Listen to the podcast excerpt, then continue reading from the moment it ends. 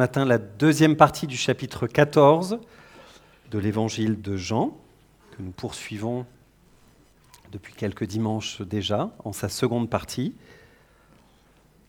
Et nous lisons donc aujourd'hui à partir du verset 15 jusqu'à la fin du chapitre, Jean chapitre 14, des versets 15 à 31. Si tu peux afficher cet idéal dans la version Summers. Dans tous les cas, nous lisons ensemble Jean chapitre 14, des versets 15 à 31.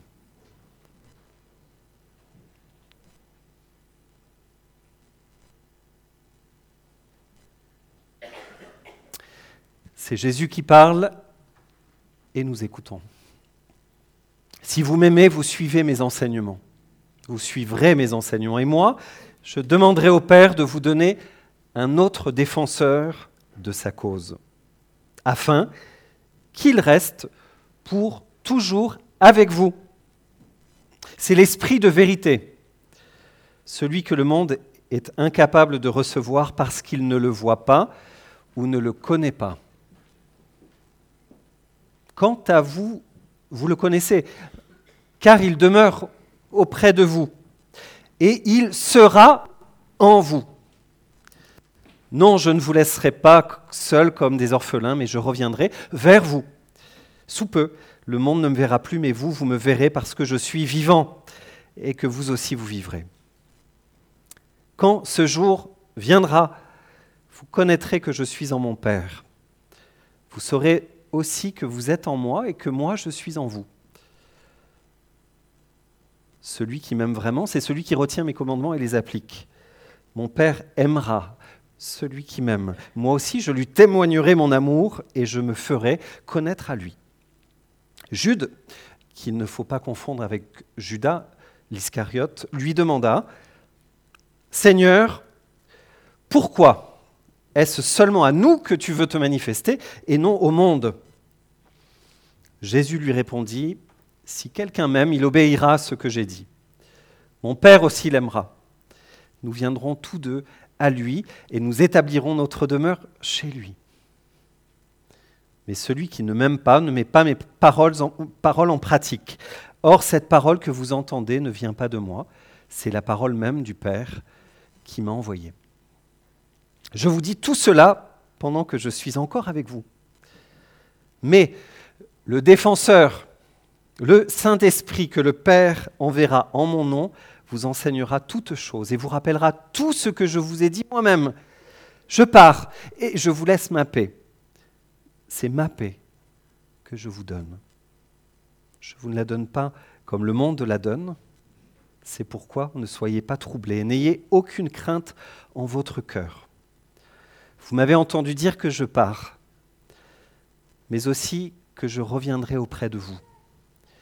Si vous m'aimiez, vous seriez heureux de savoir que je vais au Père, car le Père est plus grand que moi.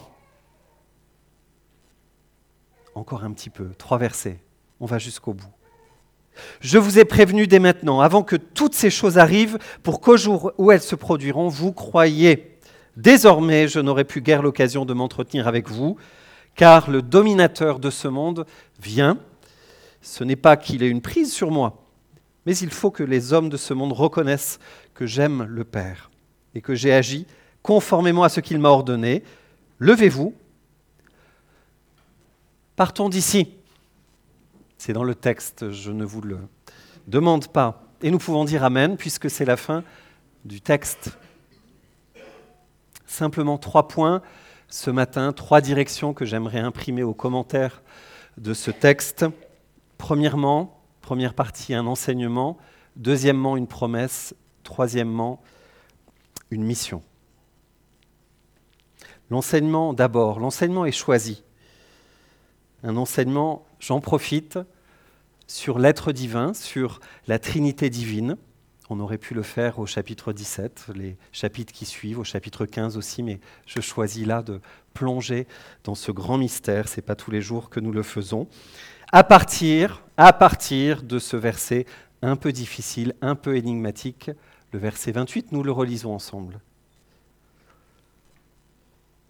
Si vous m'aimiez, vous seriez heureux de savoir que je vais au Père.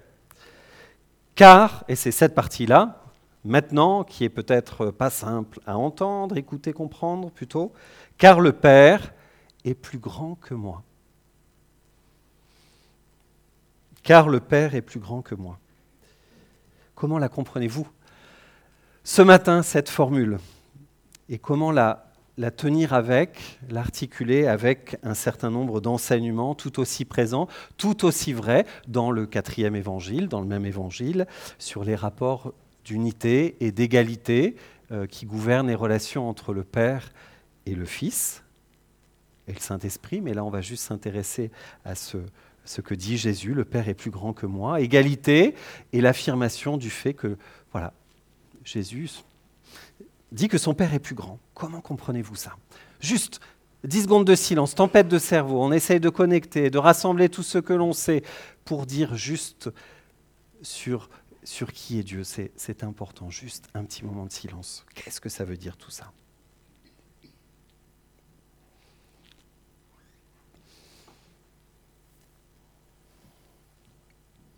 C'est en tout cas l'occasion d'un rappel. Alors spontanément au premier culte, là, maintenant, plusieurs ont proposé, se sont lancés à l'eau pour dire comment ils comprenaient ce que Jésus est en train de dire. Et on essaiera de comprendre ce que ça nous dit à nous dans la suite euh, de l'enseignement. Mais comment vous comprenez cette formulation?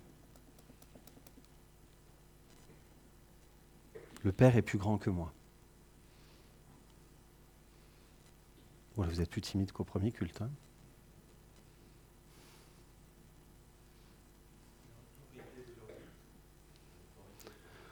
Ouais, ça désignerait l'autorité du Père sur le Fils. Ouais.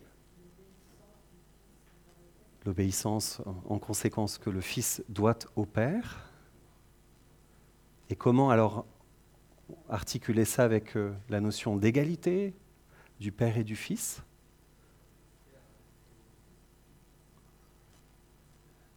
Le Père a créé le Fils. Ouais, alors on va juste petit à petit euh, essayer de dire les choses de la manière la plus juste possible sur ce mystère qui est compliqué de la, de la vie divine, de l'être divin, mais effectivement, on peut commencer à dire peut-être qu'il y a un lien, de, en tout cas, de, d'engendrement, de filiation entre le Père et le Fils. Alors on va voir que ce n'est pas une création, on va se le rappeler ensemble. J'ai vu Anne contester. Comment tu dirais, Anne? J'ai vu Timothée très concerné aussi. Tu peux, chacun apporte ça. Pierre à l'édifice dans le temps dont nous disposons en tout cas. Anne? Voilà. Il y a une nuance qui est, qui est importante. On va, on va voir ça. Oh Marion, tu étais au premier culte, tu triches toi? Non, tu n'étais pas au premier culte Tu n'as pas, pas assisté ah Vas-y, vas-y, redis-le alors. Non, je te taquine, vas-y, redis-le. Oui. Alors oui, tu as raison, là, je ne l'ai pas dit comme ça. Pas la même, la même nature, mais pas la même fonction. Alors qu'est-ce que tu entends par fonction du coup? Là, au moment où il parle, on est dans...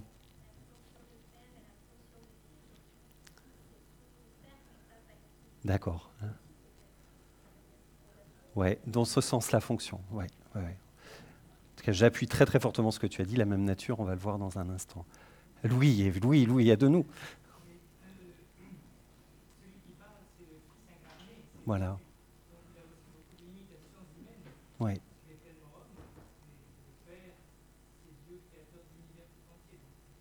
Oui, voilà. Bon, là, on tient une piste euh, utile. C'est Sylvie, Sylvie, euh, Sylvie euh, Giraud, au premier culte, qui nous a engagés dans, cette réflexion. Effectivement, on va voir que Jésus là est en train de parler de son état d'incarnation, d'humiliation, et c'est de là d'où il parle, et dans le même temps, ben, on essaie de comprendre un petit peu plus loin. C'est l'occasion d'un enseignement rapide sur le mystère de, de l'être trinitaire, de la vie divine. Juste le rappel de quelques vérités qui ressortent fort de l'Écriture et avec lesquelles nous, nous essayons de, composer et de dire notre foi et, de prier, de nous adresser à Dieu et de bien dire Dieu. Euh, et nous sommes appelés à ça, je crois, pour honorer Dieu, essayer de, de comprendre autant que nous le pouvons ce mystère dans ce qu'il nous est révélé. En tout cas, première vérité, on se rappelle le fondement, il n'y a qu'un seul Dieu. Le schéma Israël, un seul Dieu. Au cœur de la foi chrétienne, un seul Dieu. Deuxième vérité, le Père est Dieu, dans notre texte là singulièrement, mais dans la révélation biblique euh, d'une manière générale, le Père est Dieu, le Fils est Dieu, c'est affirmé massivement, et le Saint-Esprit, euh, cette personne qui entre dans la ronde là, aujourd'hui dans notre texte, est Dieu aussi. Troisième lot de vérité, et il faut le dire avec, le Père n'est pas le Fils, le Fils n'est pas l'Esprit et l'Esprit n'est pas le Père. Autrement dit, ce sont trois personnes distinctes. Nous rencontrons là, dans notre texte, à l'œuvre, trois personnes distinctes en un seul Dieu. Et quatrième, l'autre vérité dans le package global, le Père, le Fils et le Saint-Esprit sont, se présentent dans cet ordre-là. Il y a un ordre dans la Trinité. Il y a un ordre dans la Trinité. Alors Scott, tu, nous as engagés sur, euh, sur une piste. Anne a, a, affiné un petit peu la réflexion. Il faut aussi dire cela. Et on va voir que ce n'est pas tout à fait ce que nous dit le texte non plus, comme Louis l'a dit. Il faut se rappeler qu'effectivement le Père est la source de toute chose, il est la source du Fils. Et le Fils est engendré de toute éternité, il est dérivé du Père, il trouve sa source éternellement dans le Père. Et le Saint-Esprit, le Saint-Esprit bah, trouve aussi sa source dans le Père et dans le Fils, il procède du Père et du Fils, et ces trois personnes distinctes, égales en nature, égales en dignité, euh, communient en éternité, d'éternité en éternité, dans, un seul être divin. Et c'est ce mystère que nous sommes appelés à adorer, à contempler, euh, à célébrer en tant, en tant que croyants. Et dans ce texte, en même temps, et je finis là-dessus, Louis a tout à fait raison, Jésus n'est pas en train de dire, parler de cette vérité éternelle selon laquelle l'ordre divin signifierait que le Père est plus grand que le Fils. Ce n'est pas le cas. Les trois, le Père, le Fils et le Saint-Esprit, sont de même nature, de même égalité. Tout ce que le Père est, le Fils l'est aussi et le Saint-Esprit l'est aussi. Tout ce que le Père a, le Fils, là, le possède dans toute sa plénitude, toutes ses qualités, toutes ses propriétés, tous ses attributs. Le Fils a aussi ce que le Père a et le Saint-Esprit dispose également. Donc on n'est pas dans un ordre de grandeur, mais dans un ordre, effectivement, alors pour parler comme Marion, dans des fonctions ou dans des, rôles, en tout cas, dans les rapports mutuels qui sont différents.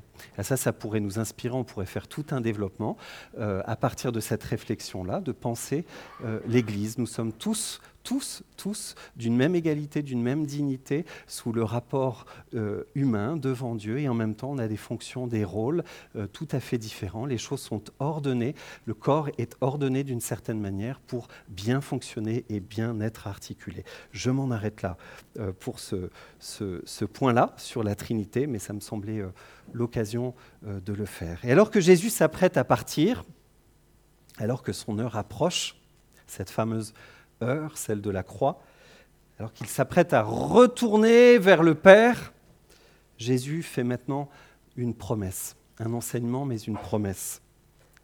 Cette promesse, quelle est-elle dans notre texte? On a vu tout à l'heure qu'il y en avait deux. Je vais mettre l'accent sur une promesse principale, mais qu'est-ce qu'on a comme promesse? Dans le texte que nous venons de lire J'ai pas entendu tout à fait dit. Oui, Timothée. Alors qui c'est qui dit je serai votre défenseur? Qui est le défenseur? Quelle est la promesse? La promesse de l'Esprit de vérité qui sera notre défenseur, effectivement. Est-ce qu'il y a une autre promesse dans notre texte? Là, tout à l'heure, on a commencé là-dessus. Ce n'est pas ce que je vais développer, mais c'est aussi euh, super important. C'est la promesse du retour de Jésus. Il reviendra. Il les laisse pour un instant, mais il reviendra établir son, règne. Il reviendra. Mais dans cette attente, dans cette attente, il promet un autre lui-même. Il promet un défenseur, effectivement. Il promet l'esprit de vérité.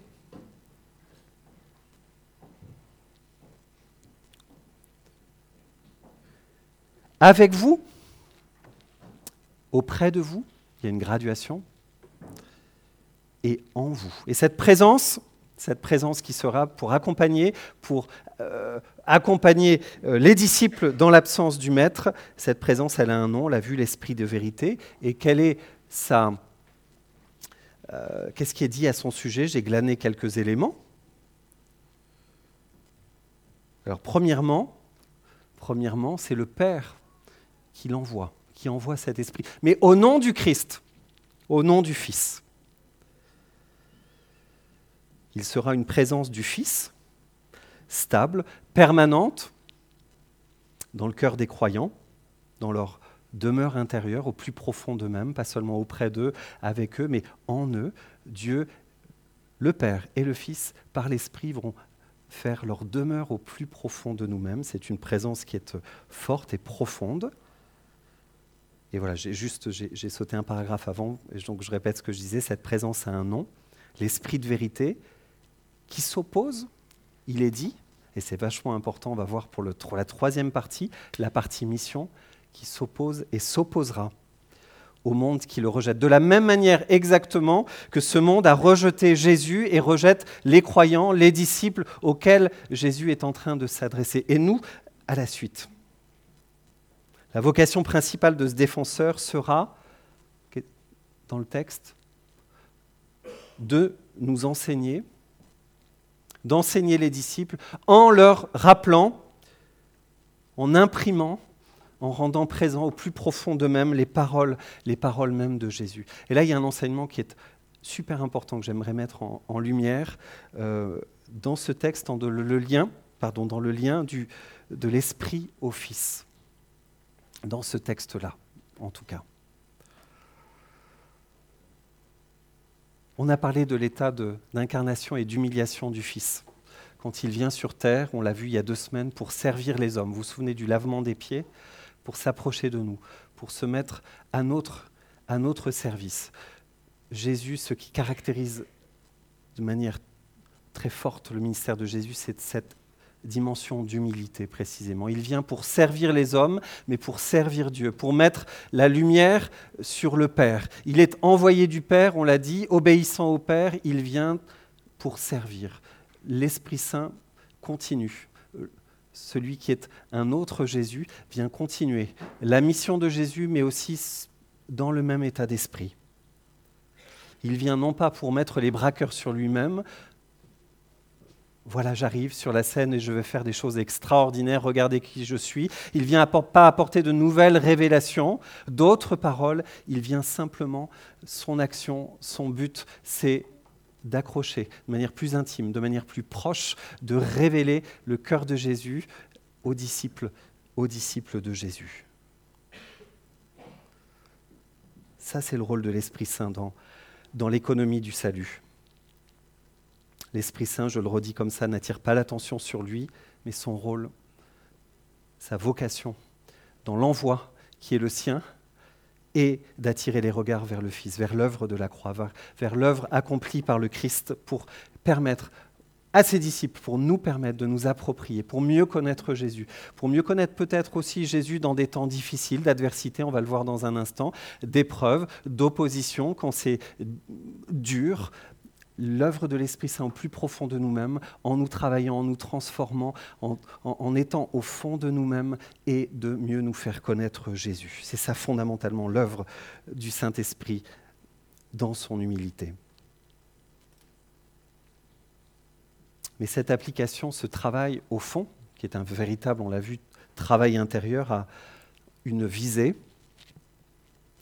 qui est dynamique, une visée qui est missionnaire. Il ne s'agit pas simplement de l'appropriation d'une vérité qui va être apaisante, qui va être consolatrice, qui va faire du bien aux disciples dans l'attente du retour du Fils. Mais la visée, la présence du Saint-Esprit correspond à, la communication d'une dynamique, d'une présence qui fortifie, qui envoie, qui nous déplace, qui nous fait aller au-delà de nous-mêmes, qui nous fait sortir de nos peurs, de nos craintes.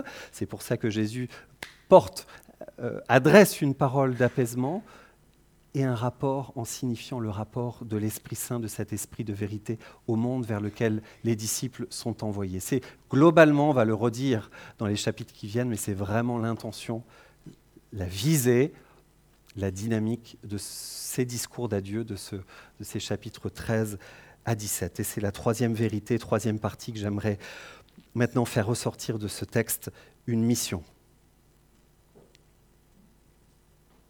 J'ai parlé de, discours de présence d'apaisement et de consolation dans, qui, dans, sa Bible, là ce matin, dans le texte qu'il a sous ses yeux, a à la place de défenseur le mot consolateur. Voilà, c'est, euh, et si vous ne l'avez pas sous vos yeux, vous l'avez sans doute euh, probablement dans l'oreille. C'est une traduction qui est euh, ancienne, régulière, courante, pour essayer de traduire ce que, dans la, dans la traduction que j'ai choisie aujourd'hui, on a rendu par défenseur de la cause du Père.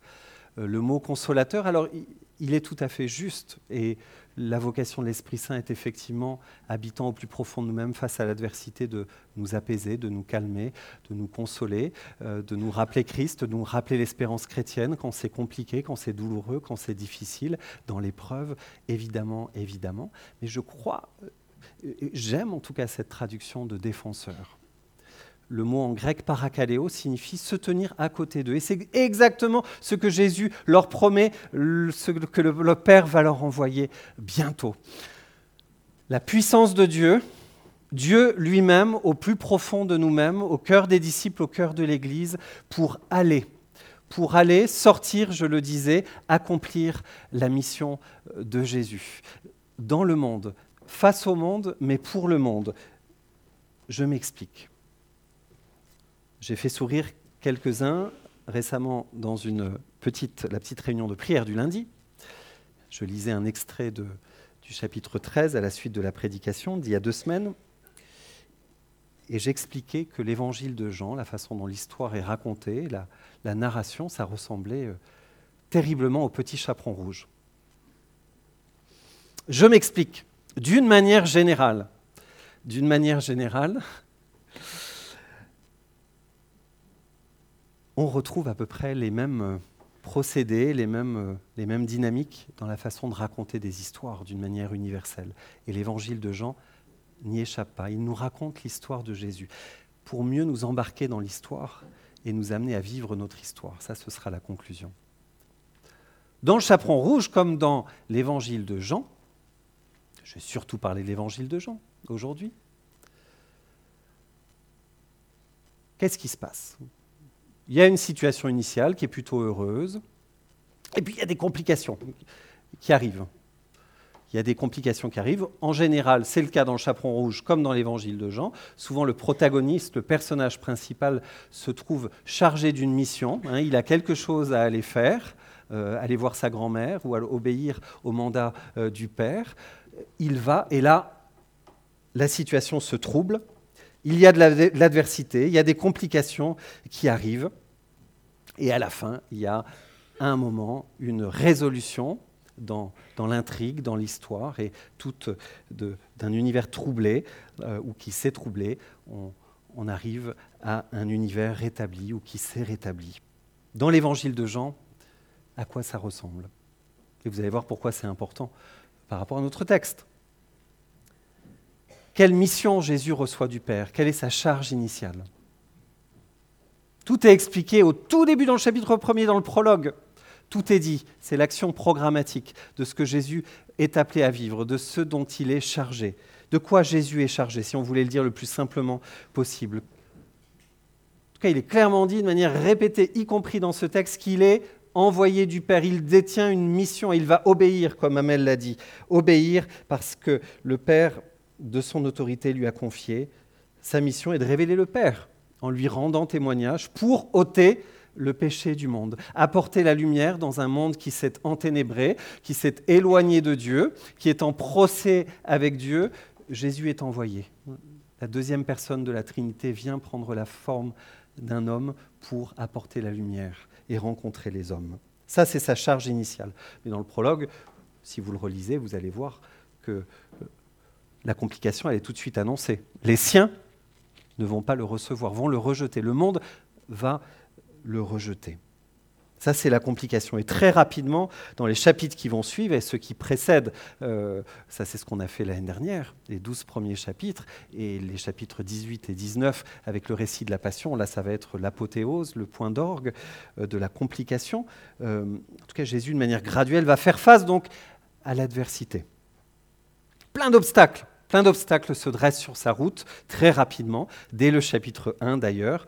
Autant d'opposition de la part, alors ils vont prendre des noms, des formes différentes, de la part du monde incroyant, ce monde hostile qui entre en résistance, les prêtres, les pharisiens, les autorités, hein, les autorités juives, euh, les juifs, c'est aussi une catégorie euh, euh, dans l'évangile de Jean, le monde, Judas, le diable, Pilate, tour à tour s'affaireront pour tenter de détruire, et ça l'est dit de manière explicite et de manière croissante jusqu'à la formulation du projet homicide au chapitre 8, au chapitre 12, le désir de détruire, de détruire l'envoyé de Dieu.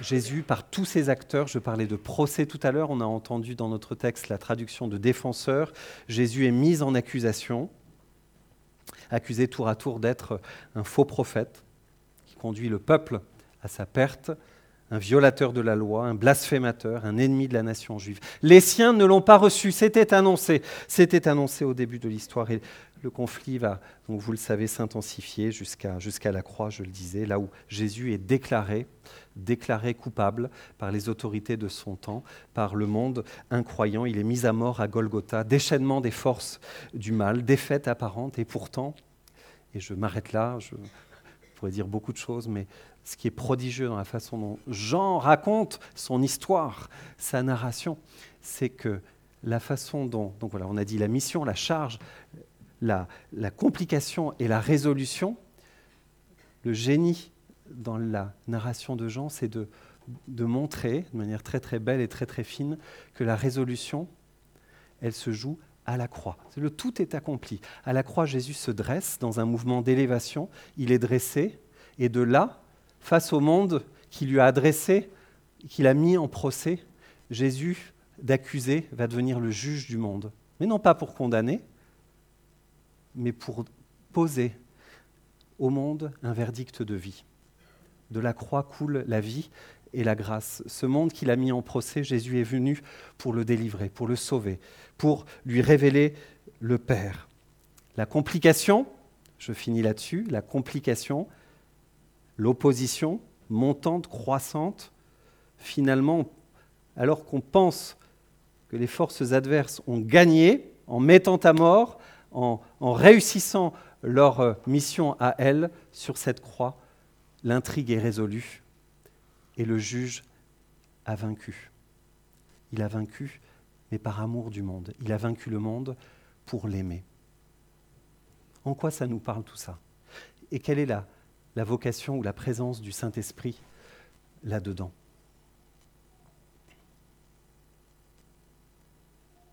C'est que le monde, et c'est ce qu'on va essayer de, bien mesurer au fil des chapitres de cette série de prédications suivies, c'est que le monde continue à faire un procès à Jésus, continue à le mettre en accusation, et le Saint-Esprit avec, c'est ce qui est dit dans notre texte ce monde qui a rejeté, qui est hostile à l'esprit de l'Évangile, à l'esprit de vérité, qui est hostile aux disciples, qui nous est hostile, ce monde-là continue, continue, des forces adverses, ténébreuses continuent à agir. Mais les disciples que nous sommes, prévenus, informés, lucides, au clair quant aux enjeux, ne sont pas appelés à la peur ou à l'amertume, non pas à se, à se, questionner ou à cultiver la haine ou le rejet du monde, mais sont appelés à la suite de Jésus par l'Esprit Saint à accomplir leur mission à leur tour. Il y aura des complications également, mais la résolution, elle est claire. La victoire est accomplie. Nous sommes appelés à aller vers le monde, vainqueurs, par amour, à la suite du Christ, pour dire que le verdict de vie, que le salut est disponible. Et l'Esprit Saint, n'est pas simplement un esprit de consolation, il est aussi très bien, on peut retenir cette traduction, mais il est beaucoup plus que ça. Il est une puissance, une dynamique pour accompagner à côté d'eux, au plus profond de nous-mêmes, nous accompagner pour nous aider à sortir de nous-mêmes, courageusement, informés, lucides, à aller vers le monde comme Jésus, par l'Esprit Saint, pour aimer ceux et celles qui nous entourent, même si on, reçoit de l'adversité, des moqueries, des choses, des paroles injustes. Allez et, et continuez. Nous sommes informés et nous savons la fin de l'histoire. Nous savons notre vocation, nous savons notre mission, nous savons la puissance qui nous habite. Dieu est avec nous et nous sommes appelés à la fidélité, à la suite du Christ. Je m'en arrête là vu l'heure et je vous invite à la prière.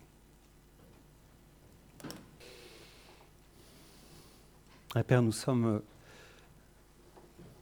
reconnaissants de disposer de l'Esprit Saint pour nous, nous rappeler tes paroles, pour nous aider à comprendre toutes ces choses compliquées, le, mystère de la vie euh, qui t'habite, la beauté de, ta personne, de ton règne. Aussi ces paroles qui nous appellent au courage, à aimer, à témoigner, à aller par la force qui nous est donnée, par ton esprit. Merci de nous aider dans les jours qui viennent, dans les semaines qui viennent, à bah, nous rappeler toutes ces vérités justement, parce que c'est c'est ce que tu nous... C'est la vocation de l'Esprit Saint, qu'elle puisse nous, nous réapparaître et, et nous faire aller, que nous puissions davantage témoigner de toi courageusement